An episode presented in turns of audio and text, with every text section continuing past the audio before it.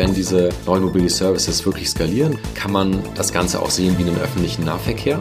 Es müsste eine andere Form von Fahrzeugen geben für Städte. Und Kickscooter sind so ein bisschen lächerlich in ihrer ersten Generation. Man kommt so kaum den Kannstein hoch. Aber es ist ja nur eine erste Generation. Da wird noch viel mehr kommen. Irgendwas zwischen diesen Kickscootern und einem aktuellen Auto. Hallo zusammen bei einer neuen Folge vom Gründerszene Podcast. Mein Name ist Sarah Heuberger, ich bin Redakteurin bei Gründerszene und mein Gast heute ist Gunnar Froh. Gunnar, du bist äh, CEO und Gründer von Wunder Mobility. Ihr sitzt eigentlich in Hamburg, aber heute hast du mal den weiten Weg nach Berlin aufgenommen zu uns. Ja, genau, vielen Dank. Ja, schön, dass du da bist. Ähm, starten wir doch gleich mal. Ich denke, die meisten, die sich mit Mobility auseinandergesetzt haben, kennen euch schon, aber vielleicht noch mal so kurz zur Einordnung. Ihr macht Softwarelösungen für Sharing Mobility Anbieter. Kann man das soweit sagen? Das kann man sagen, ja, wir sind eine ähm, Softwareplattform für neue Mobilitätsdienste. Kunden sind kleine Startups, große Player, alle deutschen Autohersteller, viele internationale und zunehmend auch öffentliche Anbieter, Städte. Mhm. Und ähm, wir sind ursprünglich äh, mit Softwareprodukten gestartet, sind immer neue dazugekommen und inzwischen ähm, gehen wir auch in Richtung Hardware weiter. Ja, wobei es ja auch äh, so war, ich habe es jetzt mal ein bisschen äh, nachgelesen, bevor wir hier uns getroffen haben. Es war ja, äh, ihr hattet ja auch mal ganz andere mhm. Äh, Lösungen noch entwickelt. Mhm. Also ihr habt ja ihr seit 2014, glaube ich, gestartet, mhm. ne? Und äh, seid sozusagen eine weite Reise gegangen von verschiedenen Anwendungen. Deswegen glaube ich, wäre das ganz spannend, wenn wir da auch noch mal so ein bisschen die Rückschau machen Gerne, ja. und äh, da noch mal ein bisschen drüber sprechen, bevor wir dann dabei landen, was ihr jetzt tatsächlich mhm. gerade macht und vielleicht mhm. auch ein bisschen so einen Ausblick wagen. Mhm, ich denke, gerne. du bist ja da. Ich würde vielleicht sogar noch einen Schritt voransetzen, damit man merkt, wo sozusagen diese Ideen herkommen. Also oder zwei Schritte vorher. Ich habe eigentlich einen Operations Management Hintergrund. So das WHU äh, macht mir so Spaß. An genau an der WHU studiert und dann so einen Schwerpunkt in die Richtung und dann auch ähm, erst ähm, ähm, bei McKinsey so in der Beratung in diesem Bereich gearbeitet, also Operations Management Themen, da angefangen zu promovieren, aber während der Promotion verschiedene Startup-Ideen ausprobiert. Eines davon war damals auch ein Carsharing, das eine Zeit lang bestanden hat, aber nie richtig groß geworden ist. Und äh, eine andere Idee, die wir damals verfolgt und gestartet haben, ähm, und die in Deutschland angefangen hat, ein bisschen Traction zu bekommen, war ein Apartment-Sharing-Portal. Und parallel dazu ist mhm. Airbnb in den USA sehr erfolgreich geworden und hat 2000 elf ähm, unser Team übernommen. Da waren Airbnb 30 Leute, wir waren fünf. Und das hat mich so bisschen auf einen anderen Weg gebracht, aus der Promotion raus, die dann erst pausiert ist und dann nie Gar nie fertig wieder geworden zustande ist. gekommen ist. Ja, ähm, auf einen Pfad, wo ich eigentlich drei Jahre lang äh, in Deutschland gelebt habe, aber ganz oft auch in San Francisco war, also im also, Durchschnitt ungefähr jeden Monat. Genau, ihr wart dann, ähm, ihr wurdet von Airbnb übernommen ja. und du warst dann auch der erste Deutschlandchef sozusagen. Ja, wir haben das ne? erste also, Büro dann international quasi aufgemacht. Das war in Deutschland äh, und dann auch mitgeholfen, ähm, diese ganze Internationalisierung für Airbnb zu starten. Mhm. Und ähm, in diesem, dieser super intensiven, spannenden Zeit, wo wir dann von 30 plus 5, 35 auf 1500 Leute in drei Jahren gewachsen sind und ich im Durchschnitt ungefähr jeden Monat nach San Francisco gefahren bin, habe ich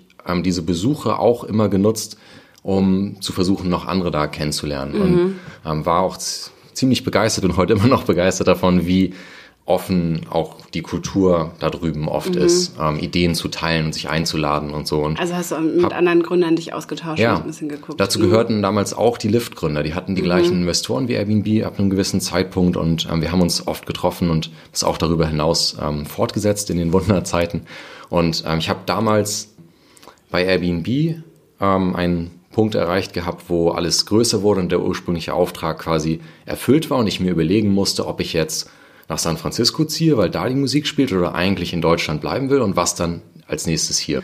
Und ich habe damals gedacht, ähm, Ride-Sharing à la Lyft, äh, à la Lyft ähm, in San Francisco ist ein wirklich beeindruckendes Produkt, vor allem mhm. damals gewesen. Es hat sich etwas auch anders entwickelt als ganz am Anfang, aber ich habe damals gedacht, wir werden so ein Ride-Sharing unbedingt ähm, auch hier brauchen. Und äh, habe einige Investoren, so sechs teilweise bekannte deutsche Investoren, gefragt, was haltet ihr davon, wenn wir jetzt eigentlich so eine Art ähm, Lift in Deutschland ähm, gründen und in Europa. Und die damit sechs haben alle Ja gesagt. Damit wart ihr auch eigentlich die Ersten, die das in Deutschland auch ja, genau. sowas wir haben starten dann, wollten. Ne? Genau, genau, kurz danach, ein paar Monate später, haben wir im Frühjahr 2014 das erste Ridesharing in Deutschland gelauncht. Das war mhm. dann in Hamburg und Berlin, haben aber das nur ungefähr ein halbes Jahr in Deutschland betrieben, weil der Widerstand ähm, aus dem Taxigewerbe und von der öffentlichen ja. Hand sehr, sehr stark wurde. Mhm. Es waren ein paar Wochen richtig heiß. Vielleicht können wir da nochmal drüber, äh, genau, 2014, Anfang 2014 ging das los ja. und dann wirklich nur ganz paar wenige Wochen später war schon wieder Schluss, ne, von den Na, das war dann im Juli Schluss. Okay, also so ähm, drei Monate später ungefähr vier haben Monate dann später, die, genau. die Hamburger Behörden. Innerhalb von einem halben Jahr in Deutschland. Also das war ein Punkt erreicht, es war sehr stark eskaliert und wir mussten uns eigentlich überlegen, ob wir unser Seed-Funding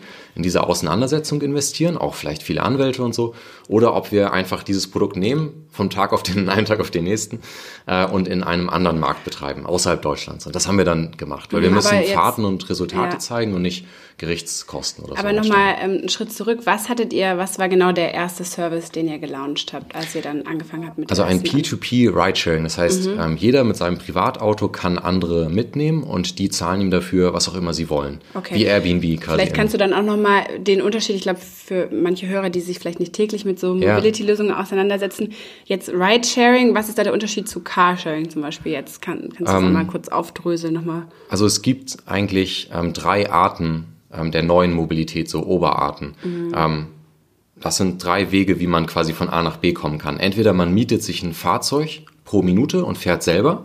Das kann ein Fahrrad, ein Scooter, ein Auto sein, also Carsharing, Bikesharing, Scootersharing. Oder ähm, man bestellt sich quasi einen Fahrer, der einen von A nach B bringt. Also es wäre jetzt ein Taxi klassisch oder ein Moja-Shuttle oder ein Clever Shuttle und so weiter. Mhm. Ähm, das ist dann Ridesharing. Also Carsharing, Bikesharing, Scootersharing oder Ridesharing. Oder die dritte Variante, man fährt bei jemandem mit, der sowieso von A nach B fährt. Also Flixcar, Blablacar. So. Und ähm, das ist dann Carpooling. Also mhm, ja. Genau. genau. Das sind die drei einzigen so Arten, die es quasi gibt. Selber mieten und selber fahren, sich ja. fahren lassen oder mitfahren. Ein bisschen aufgedröselt, genau. Ja. Und ihr seid aber damals mit Ridesharing äh, gestartet. Das heißt, ja. Privatfahrer, die eh ja. von A nach B gefahren genau, sind. Bei privaten Leuten mitfahren. Also mhm. typischer Case ist der Pendel-Case. Ähm, das hat man in allen Städten, denke ich, dass es so Ströme in eine Richtung gibt, morgens und abends wieder zurück. Und klassischerweise fahren Nachbarn dann hintereinander her. Mhm. Und auf der so unsere Straße, je nach Stadt, stehen dann alle im Stau und so ein bisschen einzeln in ihren Autos. Mhm. Und die Idee war im Endeffekt, ja, ähm, so ein Carpooling aufziehen. Also haben wir in Deutschland dann im Endeffekt nie groß betreiben können. Wir sind dann ins Ausland gegangen und wir hatten äh, dann ungefähr zwei Jahre später oder so ähm, ein ähm, ein riesen quasi Carpool-Marktplatz in Großstädten. Das hat sich mit einem Zwischenschritt Osteuropa in noch extremere Städte verlagert, nämlich in ähm, Manila, auf den Philippinen, in ähm, Delhi in Indien und in ähm, Rio in Brasilien. Okay. Und da hatten wir also hunderttausende Fahrten und totale ja. Liquidität zur Rush Hour. Man konnte nicht nachts um drei von irgendwo zum Flughafen fahren. Da gibt's keinen Liquidität dafür, mhm. aber man konnte zuverlässig jeden Morgen in die Stadt reinfahren, abends wieder raus. Diese typischen Fahrten, die eh alle machen sozusagen. Ja, genau. Also ihr habt dann, ihr habt dann schnell festgestellt, okay, Deutschland funktioniert gerade nicht und seid dann in, in, ins Ausland gegangen. Aber warum glaubst du denn, äh, ist das damals so schnell, so krass gescheitert? Wart ihr da zu früh dran oder was war dann das Problem? Also das Taxigewerbe ist sehr stark ähm, in Deutschland, obwohl ähm, es eigentlich eine relativ kleine Gruppe ist ähm, die auch ähm, schnell viel Aufmerksamkeit auf sich ziehen können, vielleicht durch Aktionen auf der Straße. Und ähm, das war so ein bisschen der Auslöser dafür, dass es überhaupt so viel vielleicht Debatte gab. Ähm, Die gibt's ja auch immer Tagesschau, noch, ne? Beiträge meine, und alles Mögliche. Diese Debatte. Ja. ja. und der Grund, warum es das dann heute immer noch gibt, warum sich das so lange hinzog, ist dann im Endeffekt ein politischer. Es gab einfach, ich habe in der Zeit ähm, alle ähm, MDBs, alle Bundestagsabgeordneten, die sich mit Verkehr beschäftigen, zum Beispiel getroffen. Und ähm, es gab keine Bereitschaft, also bei den meisten sich damit zügig zu beschäftigen. Liegt unter anderem dann daran, weil es zum Beispiel hieß, äh, wir haben einen Koalitionsvertrag, der wird jetzt abgearbeitet, vielleicht kommt dieses Anliegen in den nächsten. Es hat dann einfach einen ganz langen Vorlauf, bis da vorsichtig eventuell was geändert wird. Die Uhren ticken sehr anders sozusagen ja, das sagen. ist so. Ja, ähm, ja. in dem Augenblick war das für uns sehr, sehr schwierig. Mhm. es war auch existenziell für dieses neue Startup irgendwie. Äh, Im Nachhinein heute würde ich sagen, also ähm, da würde ich ähm, mir nicht den Kopf zu lange drüber zerbrechen. Ähm, als digitales Geschäftsmodell kann man das Produkt auch in anderen Ländern anbieten und dann geht man eben erstmal vielleicht dahin, wo es gerade ähm, schon erlaubt ist, wo das so schon wie ihr das ist. dann gemacht habt, ne? Aber jetzt so gegen so große Konkurrenten wie jetzt Lyft oder Uber kommt man dann trotzdem nicht an. Tatsächlich haben wir gegen Uber auch, ähm, standen wir auch im Wettbewerb, auch in Manila, Indien und so weiter. ähm, und waren ähm, da ziemlich erfolgreich, weil wir ähm, einen deutlich günstigeren Preispunkt hatten. Uber hat immer auf eine andere Art von Supply gesetzt, nämlich ähm, eigentlich Fahrer, die einen von A nach B bringen, als quasi Job, um was zu verdienen. Ähm, und dieser Supply hat bestimmte Vorteile, also das ist dann zuverlässiger, mit denen kommt man nachts zum Flughafen zum Beispiel so.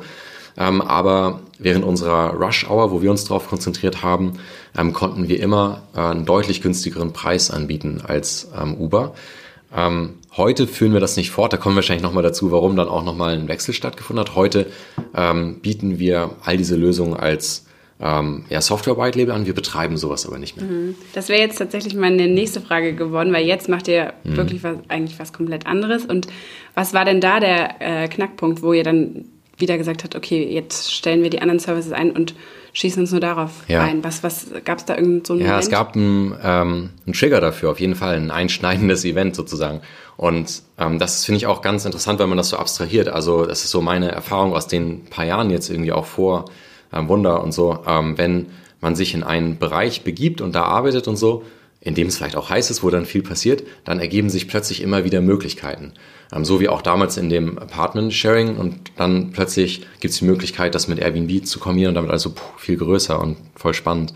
Und bei uns war das vor ungefähr zwei Jahren ähm, so, dass ein Autohersteller im Endeffekt unsere Firma kaufen wollte, ähm, die damals ja auf großer Skalierung diese Carpooling-Systeme betrieben hat. Um also diese, auch diese Softwarelösung wollten die ja, kaufen sozusagen. Um diese Technologie zu haben mhm. ähm, und das Team zu haben und damit ähm, ähm, auch was in Europa zu launchen. Und wir haben darüber einige Monate verhandelt. Das war sehr, sehr ernst sozusagen. Und, also ihr habt euch ähm, das tatsächlich überlegt? Ja, auf jeden Fall. Wir haben einfach gedacht, es gibt bestimmte Triggerpunkte, wenn zum Beispiel das und das geboten wird, ähm, dann würden wir die Firma wahrscheinlich verkaufen. Und es wurde alles ausdetailliert, die Due Diligences abgeschlossen. Es gab verschiedene Due Diligences von verschiedenen irgendwie ähm, Kanzleien und so externen Partnern und die Verträge waren fertig. Ähm, und dann ist uns klar geworden, ähm, dass was wir ursprünglich dachten, was man bräuchte, dass wir es dann verkaufen, dass wir das ähm, eigentlich gar nicht wollen, dass wir die Firma gar nicht verkaufen wollen eigentlich. Und ähm, die logische Antwort war an der Stelle, okay, ihr könnt nicht die Firma kaufen, aber ihr könnt eigentlich Technologie von uns lizenzieren. Ähm, und, und die haben uns auf die Idee gebracht, ähm, eigentlich ähm, das so in der Form anzubieten. Die haben das in dem ersten Schritt nicht gemacht. Mhm. Heute sind ähm, ist, ist dieser OEM-Kunde, aber am ersten Schritt nicht. Aber dann hat ein Japaner das danach gemacht und dann immer mehr andere. Mhm. Und Anfang diesen Jahres, erst Anfang 2019, haben wir angefangen, wirklich richtig ein Sales-Team aufzubauen. Nicht nur vielleicht die Gründer verkaufen, sondern richtig ein Sales-Team. Es sind heute 35 ähm, Leute. Es gibt auch ein Büro in Los Angeles, wo Sales-Leute sitzen und ähm, wir haben eine extreme Geschwindigkeit dieses Jahr erreicht, in der wir neue Kunden äh, quasi gewinnen und mhm. onboarden. Also es sind mehrere pro Woche. Ähm, manchmal Startups irgendwo auf der Welt, manchmal größere äh, ja, Incumbents, ein Hyundai oder ein ähm, ähm, Autohersteller und manchmal halt auch Städte. Und jetzt haben wir, Stand heute, sind wir weltweit tatsächlich der ähm, größte B2B, B2G-Anbieter für solche Softwarelösungen. Es mhm. gibt drei andere große und wir haben die dieses Jahr überholt. Okay, krass. Ähm, aber jetzt, als dann dieser Autohersteller euch kaufen wollte und ihr euch dann überlegt habt, Moment mal, wir wollen eigentlich ja. gar nicht äh, gekauft werden und dann gesagt habt, okay, wir lizenzieren jetzt, war das dann wirklich so ein Cut oder wie kann man sich dann diese Umstellung vorstellen? Habt ihr das andere dann noch weiter betrieben und das parallel oder war das wirklich so, okay, komplette Umstellung? Wir haben das ähm, ungefähr ein Jahr lang parallel getrieben, während wir ähm, eigentlich diese ähm, Lizenzierung äh, am Anfang quasi zusätzlich oder nebenbei angeboten haben. Es hat aber sehr schnell Fahrt aufgenommen. Ähm, der Umsatz ist daran sehr stark gestiegen, ähm, dass wir irgendwann gesagt haben, das ist wirklich strategisch, ähm, ähm, es wird unsere Positionierung sein.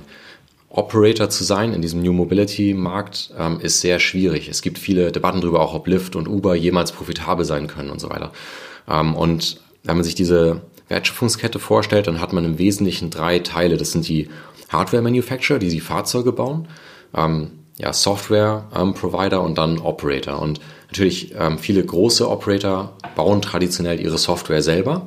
Es nimmt dann ab, die kaufen zunehmend auch Komponenten dafür. Wir haben einige sehr große Operator, also jetzt unsere Kunden, die dann ja im Endeffekt äh, auch Engineers in-house haben, aber darauf aufsetzen, dass sie haben.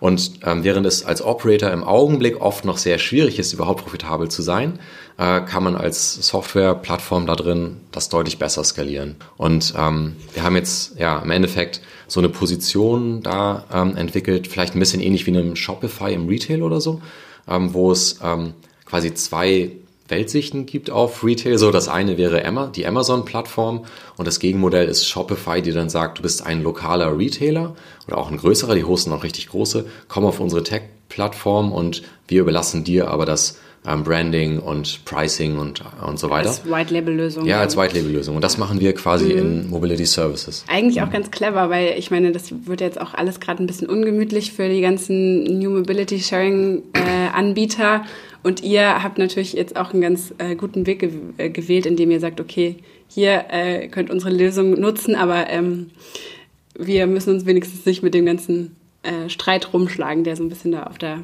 gerade so passiert. Das stimmt. Also wir sind also, extrem resilient geworden mhm. auch. Wir sind nicht mehr davon abhängig, wie zum Beispiel sich ähm, vielleicht die Gesetzgebung in Manila verändert oder so. Wir haben jetzt ähm, über 70 ähm, B2B und B2G-Kunden in 150 Städten, so auf allen Kontinenten. Ähm, und ähm, es ist ein also sehr diverses Portfolio von verschiedenen Diensten in verschiedenen, verschiedenen Kundengruppen in mhm. ähm, verschiedensten Ländern. Und dieses Produktportfolio ist dieses Jahr halt sehr stark gewachsen. Wir hatten am Jahresanfang drei Produkte, nämlich die drei klassischen, die ich gerade so beschrieben habe. Ähm, quasi äh, mitfahren, gefahren werden, Asset mieten selber, also selber fahren. Und da sind jetzt, daraus sind jetzt acht Produkte geworden. Da sind so Dinge dazugekommen.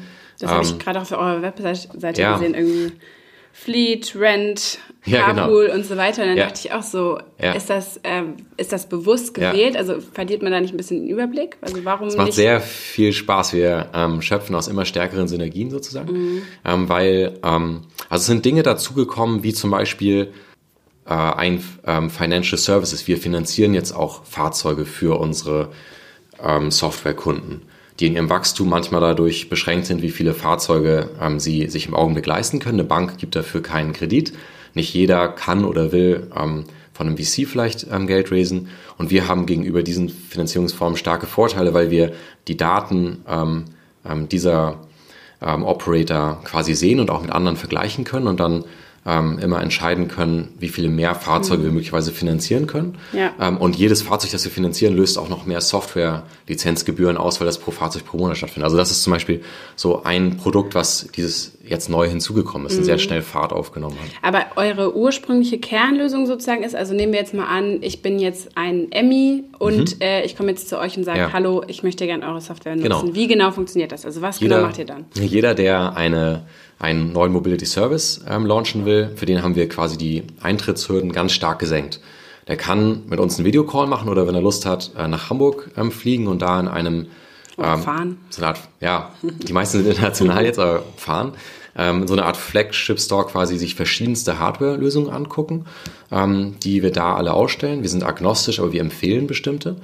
Und kann dann im Endeffekt ähm, bei uns uns sein Logo geben ähm, und wir stellen ihm eine komplette äh, Carsharing oder Scooter-Sharing oder Shuttle-Lösung, also äh, Ride-Hailing, Fahrer bestellen von A nach B kommen, ähm, dahin. Also ihr macht eigentlich, ihr liefert das ganze Paket, Software, Hardware. Also eigentlich kann, muss man nichts mehr machen, außer sein Logo komplett ähm, die ja. komplette Softwarelösung nehmen. Ja. Er könnte auch über uns ein Fahrzeug dazu beziehen, das Ganze auch über uns finanzieren lassen, also quasi das Ganze in ein monatliches äh, Zahlung umwandeln.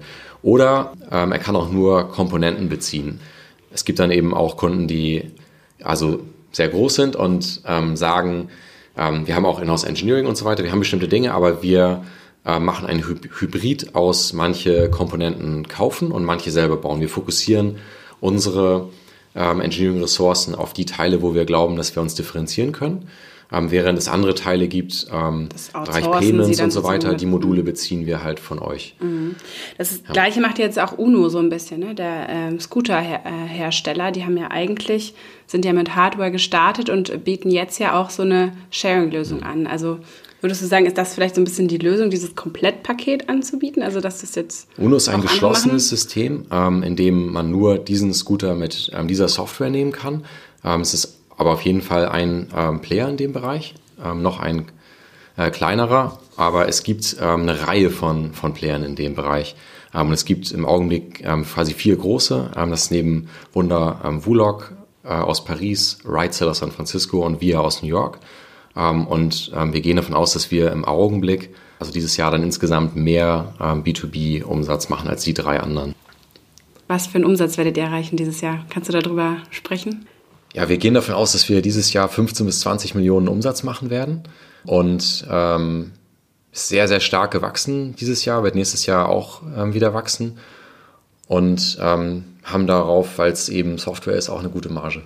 Aber profitabel seid ihr jetzt noch nicht, oder? Wir sind Stand heute nicht profitabel. Wir haben Sonst hättet ihr nicht so viel Geld Jahr ja. 100 Leute eingestellt ja. und ähm, starten sehr viele neue Produkte. Aber wir planen äh, mit äh, dem Geld, was jetzt da ist, profitabel ähm, zu werden und ähm, denke, dass wir das auch schaffen werden. Es ist ganz wichtig, ähm, die Firma auch zu einem unabhängigen, profitablen Unternehmen zu machen. Also ihr plant keinen Exit, keine neue Finanzierungsrunde in nächster Zeit? Liegt nicht an. Wir machen gleichzeitig ähm, Akquisitionsverhandlungen. Also wir haben ein erstes Unternehmen letztes Jahr gekauft. Wir sind jetzt ähm, dabei, ein nächstes kleines ähm, Unternehmen zu kaufen, ein Startup zu kaufen. Ähm, und ähm, wenn ähm, es da sich mehr beschleunigt, dass wir jetzt so viele tolle Möglichkeiten finden, mehrere, dann würden wir es immer noch mal machen müssen, ansonsten nicht. Eigentlich keine weitere Runde geplant, Nein. also okay. Und jetzt dieses, äh, diese verschiedenen Produkte, die jetzt alle dazugekommen sind, das ist, warum habt ihr euch jetzt dazu entschieden? Das hast du, glaube ich, gerade nicht so, es ist so, so eine, genau darauf eingegangen. Es ist so eine, möglichst unabhängig sein von mhm. einzelnen Schwankungen, oder? Nee, es ist so eine Plattformstrategie im Endeffekt, mhm. dass wir dann überlegen können, oder müssen gar nicht viel überlegen, das erzählen die uns, welche Probleme die Kunden noch haben. Ähm, und ähm, wenn wir die systematisch lösen können und dabei vielleicht einen Vorteil haben, dann bieten wir das mit an. Also ein Problem für Operator, Sharing Operator ähm, dieses Jahr großes ist immer wieder Hardware.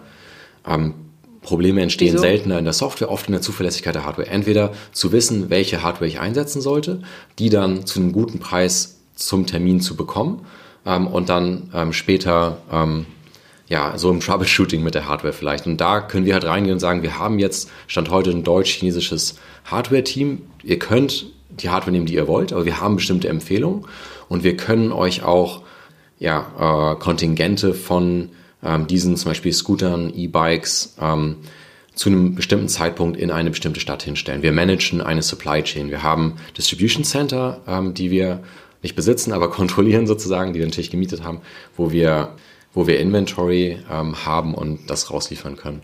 Oder es geht dann in andere Bereiche rein, ähm, ja, zum Beispiel ähm, diesen Finanzierungsteil ähm, oder es geht so um auch teilweise Integration von verschiedenen Produkten.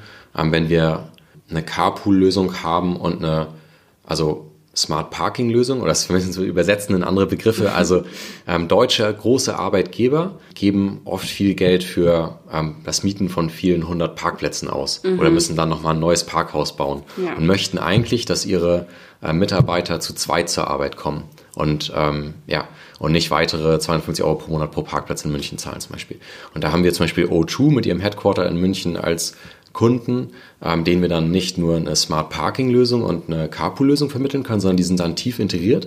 Das heißt, ähm, der äh, Mitarbeiter, wenn er, wenn er einen Kollegen gefunden hat und mit dem zusammen zur Arbeit fährt, ähm, kommt an, das Kennzeichen wird gelesen, ähm, die Schranke geht auf und hat automatisch Zugriff ähm, auf eine Reihe von reservierten Parkplätzen. Die für, nicht, für mehr, genau, wo mehrere genau. Leute im Auto Das ist ein Beispiel für sind. zwei Produkte, die auf den ersten Blick vielleicht nichts miteinander zu tun haben, aber ja. wo wir extrem viel mehr Wert generieren können, wenn wir die miteinander tief integrieren. Und da seid ihr auch drauf gekommen, indem ihr eben mit Kunden im Gespräch wart, die gesagt haben, äh, das ist ein ja, Problem für uns. Genau. Okay. Wir wollen am Ende alle ähm, Technologielösungen, die äh, mit Mobilität in Städten zu tun haben, auch anbieten können, entweder selber oder durch Partner im Endeffekt. Mhm. Und es wird auch im Endeffekt da ähm, ja, ein, ein Marktplatz um diese Plattform rum entstehen, wo wir jetzt schon angefangen haben, andere, also Spezialisten für bestimmte Lösungen, für Tools oder so mit einzubinden.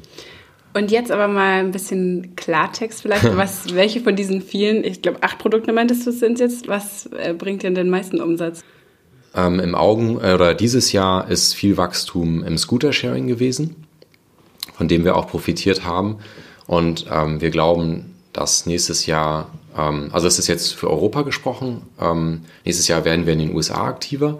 Ähm, da spielt ein, ähm, das Rent-Produkt vielleicht eine größere Rolle, also ja, das Verwalten von größeren Flotten. Also Mietautos. Ja, mhm. genau. Meinst du mit Scooter, äh, meinst du die Emmy, die Tretroller nee. oder genau, wir müssen genau, ja die Kickscooter, die kleinen, vom, vom wo man drauf stellt, genau, ja, steht okay. genau. Da ist die ja in Europa dieses Jahr ist ja sozusagen richtig losgegangen und da haben wir ähm, auch viel äh, von den Lösungen äh, gehostet. Da arbeitet ihr mit gewesen. Hive zusammen, ne? habe ich zum Beispiel gesehen. Hive ist da auch ein mhm. Kunde auf jeden Fall. Genau. Ja. Hive ist ein, ähm, die Daimler-Marke ähm, für diesen Bereich ähm, und äh, mit denen arbeiten wir auch zusammen. Ja. Mhm.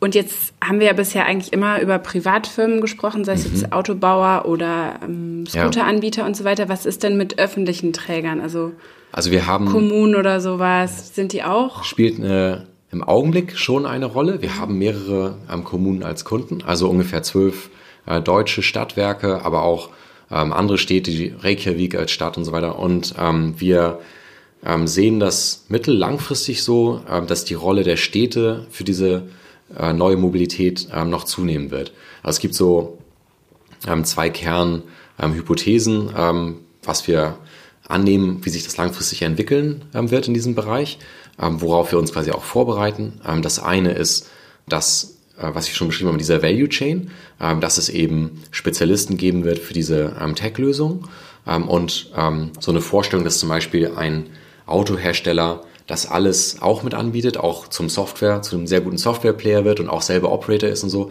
Daran glauben wir nicht. Das haben wir schon vor einem Jahr ganz stark so ähm, postuliert. Und jetzt ist zum Beispiel BMW der erste Mutige, der dann sagt, wir verlassen dieses Joint Venture mit Daimler, wir wollen Autohersteller mhm. sein, nicht Anbieter. Man konzentriert sich auf das, was man eigentlich äh, am besten kann. Bauen, ja, bauen, das wird vielleicht so sein. Und, Und die zweite ist die Rolle der Städte. Ja. Also wir sagen, die wird noch sehr stark unterschätzt. Mhm. Ähm, eigentlich, wenn diese neuen Mobility Services wirklich skalieren, größer werden, kann man das Ganze auch sehen wie einen öffentlichen Nahverkehr. Ähm, Moja-Busse fahren durch die Gegend und sind eigentlich ein bisschen wie die ähm, vielleicht Hochbahnbusse, nur in kleiner und fahren kreuz und quer. Ähm, und es ist dann am Ende eine politische Entscheidung, inwiefern die Stadt oder ihre ÖPNV-Betreiber diese neuen Technologien auch nutzen sollen und diese neuen Services auch anbieten sollen. wir denken, dass das oft einfach der Fall sein wird. Und das mhm. Städte für uns eine wichtige Kundengruppe in der Zukunft sind. Ich meine, klar, es wird gerade noch unterschätzt, aber es ist natürlich auch, es muss natürlich auch ähm, von denen ausgehen. Ne? Man, also es ist ja. jetzt nicht so, dass man. Ist dann eine politische Frage, kann regional kann. sehr unterschiedlich mhm. ausfallen. Aber ich denke, in Deutschland zum Beispiel geht der Trend ganz klar dahin, selbst selbst können wir sagen streichen, aber die CDU äh, hat im Sommer gefordert, äh, man soll überlegen, äh, kostenloser ÖPNV in deutschen Städten. Dass solche und, Gedankenspiele überhaupt also, gemacht werden, ist ja schon und das Und bei den Grünen geht es wahrscheinlich noch ein paar Schritte ja. weiter. Also auf jeden Fall gibt es so Grundversorgungsthemen in Städten wie äh, Wohnraum, Energie, Verkehr. Und das sind so Commodities, die oft eher ja, ähm, sehr reguliert zur Verfügung gestellt werden sozusagen. Und ja, da sehen wir eine tolle Kundengruppe, weil die ähm, Städte am Ende des Tages ähm, wahrscheinlich ähm, auch nicht unbedingt die Software in-house entwickeln wollen. Vermutlich nicht. So wie OEM, Autohersteller teilweise noch, teilweise schon ja. nicht mehr und teilweise Hybride so. Ich meine, sowas ähnliches, so eine ähnliche Lösung bietet ja auch Door-to-Door -Door an, ne? Das Berliner Startup, ja. die auch äh, Softwarelösungen machen. Das ist ja dann sozusagen ein Konkurrent in dem Gebiet, in diesem Streit um die öffentlichen Träger sozusagen. Ähm, wir haben schon lange ähm, nichts mehr direkter ähm, von Door-to-Door gehört. Wir haben ähm, die in keinen ähm, ähm, Tendern oder so jetzt erlebt, aber mein Verständnis ist auch, dass die äh, ein äh, Ride-Hailing oder Shuttle-Produkt äh, angeboten haben. Mhm. Ja. Ich sehe, also du hast jetzt auch von Städten ähm, immer wiederholt gesprochen, aber ich sehe eigentlich, das viel größere Problem ist ja eigentlich der ländliche Raum, also so Kommunen und gerade so ländlicher Raum, dass sich eigentlich ja diese, diese Mobilitätsangebote zumindest ähm, finanziell nicht lohnen, weil einfach die kritische Masse nicht da ist. Und müsste da nicht eigentlich jetzt viel mehr ja. noch der. Diese Angebote lohnen sich finanziell in den Städten ja ähm, vielleicht auch nicht. Genau, also, also so da, da lohnen sie sich schon nicht, aber, aber ich meine, wie sollen sie sich dann lohnen vielleicht irgendwo? Auf dem Land noch schlimmer. Genau, mit, ähm, mit, keine Ahnung, mit ein paar tausend Einwohnern. Im Endeffekt ist es auch gar nicht mehr so hypothetisch, ähm, was wir gerade auch meinten, mit denen die Städte könnten auch aktiv werden und so weiter. Also in Hamburg ähm, betreibt zum Beispiel die Hochbahn in Partnerschaft mit einem Anbieter einen Ride-Hailing in einem ähm, äußeren Randbereich, ähm, wo die ÖPNV-Anbindung nicht so gut ist. Und äh, da kann man für ein Euro von der S-Bahn-Station sich in einem Elektro-Ride-Hailing in einem Auto von einem Fahrer quasi dann nach Hause fahren lassen, mit der App bestellen, nach Hause fahren lassen. Das ist jetzt so eine Art Pilot-Experiment-Status, aber ähm, auf jeden Fall ähm, könnte man die ähm, ÖPNV-Versorgung in Randgebieten oder auf dem ländlichen, im ländlichen Raum durch On-Demand-Dienste und digitalisierte Dienste stark verbessern. Es gibt ähm, in Deutschland in vielen Regionen dieses Anruf-Sammeltaxi-Prinzip und so. Das ist ja auf dem ländlichen Raum, im ländlichen ja. Raum ist ja schon total äh, ja, lang auch. Das ist ja eigentlich quasi das, nur manchmal nicht ähm, digital nur abgewickelt. In, ja. Aber ähm, das ist auf jeden Fall ein Potenzial, wo, aber ich glaube, es hast du komplett recht, dass ähm, an irgendwie der öffentlichen Hand liegt darum, vielleicht auch einen Tender zu formulieren, zu sagen, ähm, wir wollen ja ein bestimmtes Service-Level vielleicht haben, wir wollen ein bestimmtes Angebot schaffen für unsere Bürger. Ähm, wer kann uns das schaffen und was soll es maximal kosten?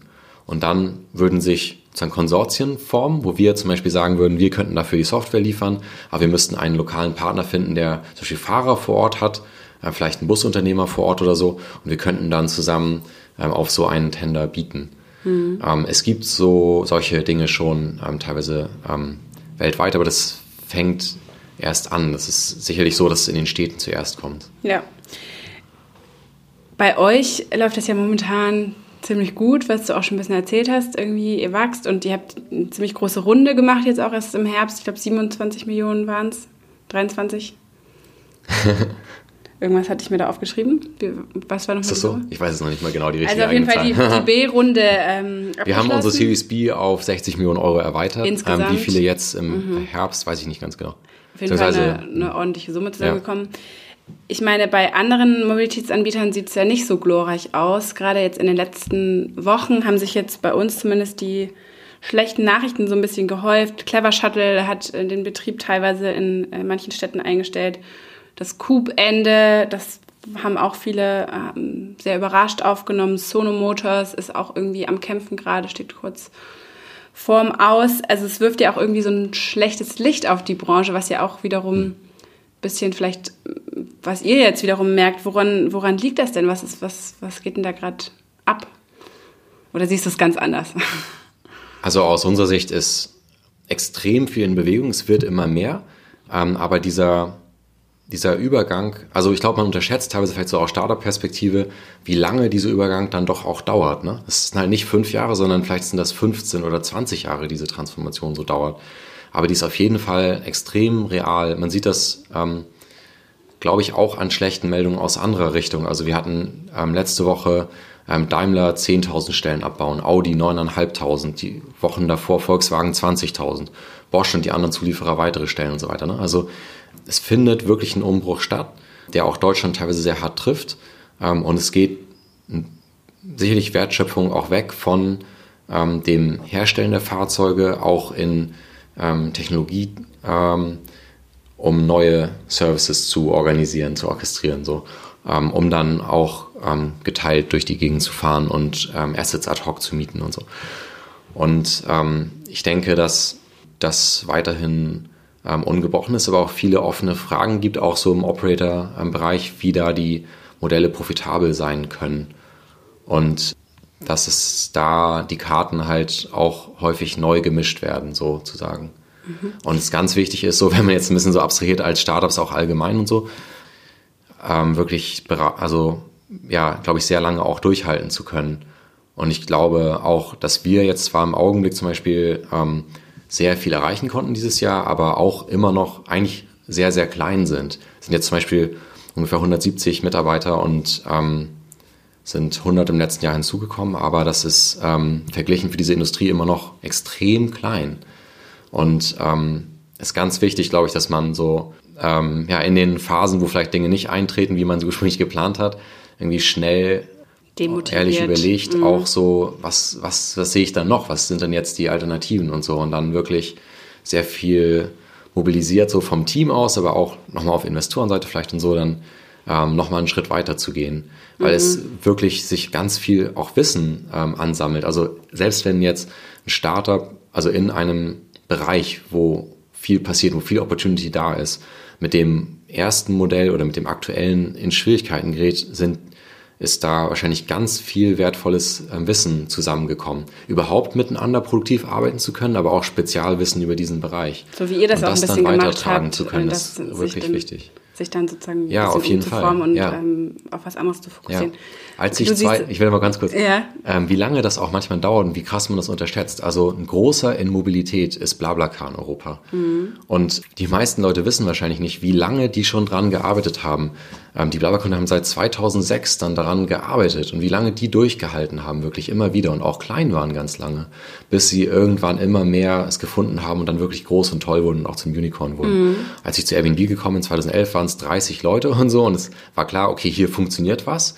Aber da waren die auch schon in ihrem vierten Jahr. Die haben schon lange wirklich vorher durchgehalten. Wenn man jetzt gründet und denkt im zweiten Jahr, oh, es klappt nicht alles, dann ist es, glaube ich, eher voll normal. Klar, dass es äh, schwierige Phasen Ja. ist, ist, ist glaube ich, normal. Ich hatte jetzt aber schon den Eindruck, dass es sich jetzt gerade in den letzten Wochen so ein bisschen so eine äh, Ernüchterung eingestellt hat. Zum Beispiel jetzt, als, als Coop aufgehört hat, das hat ja viele auch echt überrascht, weil man gedacht Das hat, euch hat es nicht überrascht. nicht überrascht, nein, tatsächlich, weil also ich denke, ähm, es gab auch viele Reaktionen von Nutzern, die dann gesagt haben, das war ja so ein tolles Angebot und so und das stimmt auch, glaube ich. Für den Nutzer war es toll, aber Das hat sich halt nicht rentiert. ich denke, genau. Ähm, und Coop wurde von BCG Digital Ventures ähm, entwickelt und dann in der Konzernstruktur von Bosch weitergeführt und Technologie in-house gehalten. Das ist eine ähm, Kostenbasis, die wahrscheinlich schwierig ist, und eine Geschwindigkeit, die dann schwierig ist und so. Und ähm, ich denke, dass, also die hätten sicherlich länger weitermachen können, wenn sie sich überlegt hätten, welche Teile strategisch sind und welche man auch viel günstiger beziehen kann. Das Hätten Sie mal lieber Fall euch angerufen. so. Sie haben angerufen, sich dann aber ähm, trotzdem für Inhouse entschieden. Mhm, okay. Was denkst du, müsste denn noch passieren, damit, äh, damit man nicht wieder solche Meldungen hat, also damit das solche Mobilitätslösungen vorankommen? Also gibt es da irgendwas, wo du sagst, da müsste man hier nochmal ansetzen? Zum Beispiel jetzt äh, den Preispunkt, also es lohnt sich einfach nicht. Was, also, was kann man da machen? Also genau, es gibt zwei große Hebel, denke ich, wo die Operatoren auch irgendwie total bewusst sind oder so, aber vielleicht, wenn man jetzt von außen von der Industrie drauf guckt, dann die Preisschraube und die Operationskosten. Und ähm, Bird hat dazu Experimente gefahren, Anfang des Jahres in den USA und ähm, teilweise sind die auch so ein bisschen öffentlich geworden, wo die zeigen konnten in ihren Daten, dass das Nutz, die Nutzung gar nicht stark nachlässt, wenn die in einigen Städten plötzlich deutlich mehr verlangt haben und das auch vielleicht situativ ausgespielt haben, also Dynamic Pricing sozusagen. Was erstmal ein bisschen so gemein klingt, aber eigentlich, wenn man sich überlegt, zum Beispiel bei, bei Fluggesellschaften natürlich total normal ist. Ja. Jeder zahlt irgendwie einen anderen Ticketpreis, Ja. ja. wann er gebucht hat und so weiter.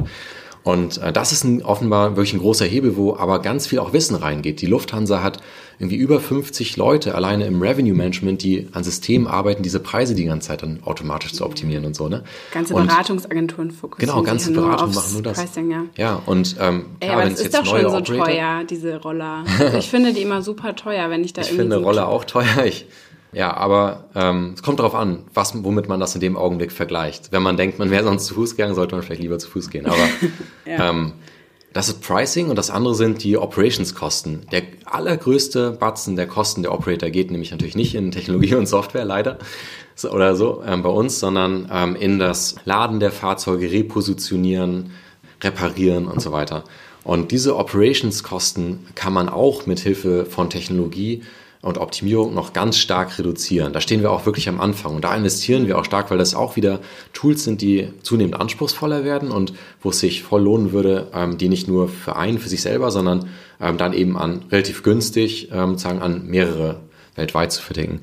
Da geht es um Themen wie halt Predictive Maintenance oder so Geospatial Optimization Tools, die mir sagen, wo soll ich dann morgens meine Scooter am besten hinstellen? Habe ich die jetzt alle eingesammelt zum Laden? Wo genau wen? Nach ähm, Demand Prediction und Wo so. ist gerade Weihnachtsmarkt? Im Augenblick werden die ähm, Fahrzeuge in der Regel zum Laden eingeladen, je nachdem, wer am, am leersten ist zuerst so. Ähm, aber eigentlich, da könnte man sich überlegen, dass zum Beispiel der dass man das kombiniert mit einer Erwartungshaltung, wo die Nachfrage als nächstes ist. Ne? Das sind so Operations Management Themen, finde ich total cool, aber ähm, die sind, werden schnell richtig anspruchsvoll. Wir haben jetzt ein Data Team geschaffen, wird geleitet von einem MIT äh, Data. Ich hätte beinahe gesagt Russen, das sagt man nicht, aber äh, wie es dann so im Klischee steht, äh, ist es auch noch ein russischer ähm, Staatsbürger äh, und so. Ähm, und da geht richtig anspruchsvolles Wissen rein, diese Tools zu entwickeln. Und da wird viel Optimierung stattfinden. Und dann können die profitabel sein oder äh, auf einem anderen Schritt äh, nicht von sich selber aus, wenn jetzt Städte irgendwann kommen würden und sagen, wir hätten sowas gerne, wir schreiben das aus und wir bezuschüssen das dann, wäre auch nicht völlig neu, wenn man sich überlegt, wer zum Beispiel in Hamburg und vielen deutschen Städten der größte Bikesharing-Betreiber ist, ist die Stadt selber. Mhm. Halt mit ihrem Stadtrat, da schreibt die alle paar Jahre aus, im Augenblick betreibt das die Deutsche Bahn in Hamburg und die Stadt subventioniert das. Ich habe mich jetzt auch äh, gerade gewundert, weil jetzt hast du verschiedene Lösungen aufgezeigt, aber von wegen Subventionen vom Staat oder so war jetzt keine Lösung, die du jetzt so ich glaube, es ist keine, die man jetzt unbedingt so als Unternehmen als erstes forcieren soll. Die Optimierung des eigenen Betriebs ist viel besser. Klar. Aber am Ende wird das wahrscheinlich eine äh, Rolle spielen. Ist vielleicht mhm. auch nicht schlecht. Ist dann eine politische Entscheidung, ob meine, man zum Beispiel man so ein Bike-Sharing haben will für alle flächendeckend in der ganzen Stadt. Ich meine, wenn man sich jetzt mal anguckt, ist es ja schon so, dass ähm, zum Beispiel Privatautos ja eigentlich immer noch enorm gefördert werden, einfach durch Benzinsubventionen und so weiter. Es ist ja also dass der Privat, Privat-Pkw wird ja irgendwie schon noch gefördert, aber jetzt der Scooter nicht unbedingt. Also es ist natürlich auch, ist ja auch eine politische Entscheidung, wo, was will man eigentlich haben? Will man alle Straßen voll haben von PKWs oder will man auch so neue Mobilitätslösungen setzen? Auf jeden Fall, ne? Da spielen eine Menge Dinge eine Rolle. Ähm, auch sowas wie, welche Infrastruktur ist vorhanden, ne? Ähm, wie gut ist die Fahrradinfrastruktur?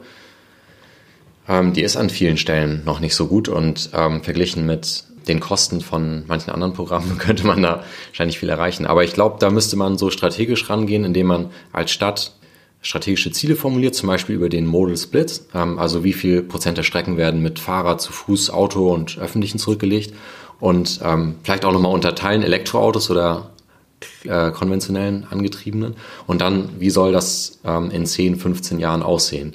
Und dann müsste man halt, ja, das kann man wunderbar dann sagen, ableiten, welche Maßnahmen man dann zur Verfügung hat, was davon die günstigsten sind, die am, am weitesten bringen. Ich glaube, dass die wenigsten Städte im Augenblick da so ganz offensiv mit äh, umgehen, dass sie sagen, weil es ist immer eine Frage, wo man auch anderen wieder mit auf die Füße tritt. Also es fahren viele äh, Menschen mit dem Auto zur Arbeit und äh, möchten nicht befürchten müssen, dass es dann später schwieriger werden könnte. So, es ist einfach eine politische äh, Sache, wo man ähm, möglicherweise besser wegkommt, wenn man sagt, wir wollen nachhaltiger werden, aber nicht unbedingt genau so konkret wird, auch was es dann auch vielleicht ähm, dann vielleicht teurer wird oder schwieriger wird. Das merken wir auch immer sehr, sobald es irgendwie an den äh, Besitz des Auto, Autos geht oder mhm. die Freiheit der Autofahrer, Tempolimit oder was auch immer, ja. da sind äh, die Reaktionen auf jeden Fall immer sehr stark. Ja.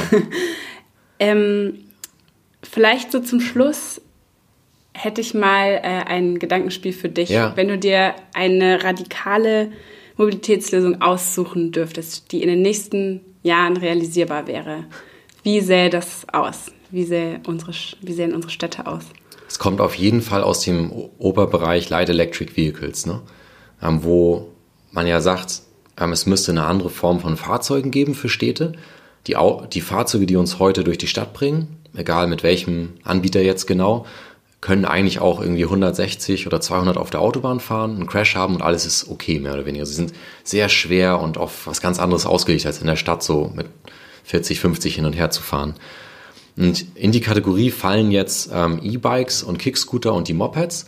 Und Kickscooter sind so ein bisschen lächerlich in ihrer ersten Generation. Man kommt so kaum den Kannstein hoch und dann gehen die nach, innerhalb vom ersten Jahr oft schon kaputt und so. Ähm, aber es ist ja nur eine erste Generation. Da wird noch viel mehr kommen. Irgendwas zwischen diesen Kickscootern und einem aktuellen Auto. Es müsste halt ähm, was sein, was ja sehr komfortabel ist, sich völlig lautlos bewegt, emissionsfrei und aber auch einfach nicht den Platz einnimmt. Der Segway. Vielleicht. Und da gibt es schon auch die ersten Sachen. Da wird was kommen. Und das finde ich total interessant, weil das Stadtbild verändert sich nochmal einen äh, Schritt weit. Ja, und ähm, auch interessant aus der Perspektive, wo diese Fahrzeuge dann herkommen. Ähm, die ändern sich sehr stark, entwickeln sich immer weiter. Fast sowas wie Fast Fashion. Ähm, nicht so das Ding der deutschen aktuellen Autohersteller, weil die ähm, längere Planungszyklen gewohnt sind, auch vielleicht höhere Kosten haben, dass sie ihre eigenen vielleicht E-Bikes oder Elektro-Scooter oder so, die sie rausgebracht haben, nicht wirklich so breit verkaufen können, weil die dann zu teuer sind. Ähm, kommen die dann aus China von den, von, äh, von den Electronics Manufacturern oder wird es da einfach auch neue Hersteller geben? Aber es musste irgendwie so ein Produkt sein, ähm, was ja, on demand schnell verfügbar ist. Ich aber auch vom Pricing her so ausgerichtet, dass man es auch länger behalten kann, wenn man jetzt Kram dabei hat. Wir haben einen Hund und kleine Kinder und manchmal viel Taschen und dann möchte man nicht, dass man das alles wieder mitschleppen muss, dann muss man vielleicht auch mal das einen Tag behalten oder eine Woche. Und äh, müsste aber so angemessen sein für halt die Mobilität in Städten. Die Autos, mit ähm, denen wir immer zusammen im Stau stehen, so sind halt einfach auf was ganz anderes ausgelegt. Dann gucken wir mal, inwiefern sich das dann so entwickelt, wie du, wie du dir das vorstellst. Vielen Dank für deine Zeit. Schön, dass du vorbeigekommen bist. Ähm, mit welchem Verkehrsmittel bewegst du dich jetzt weiter?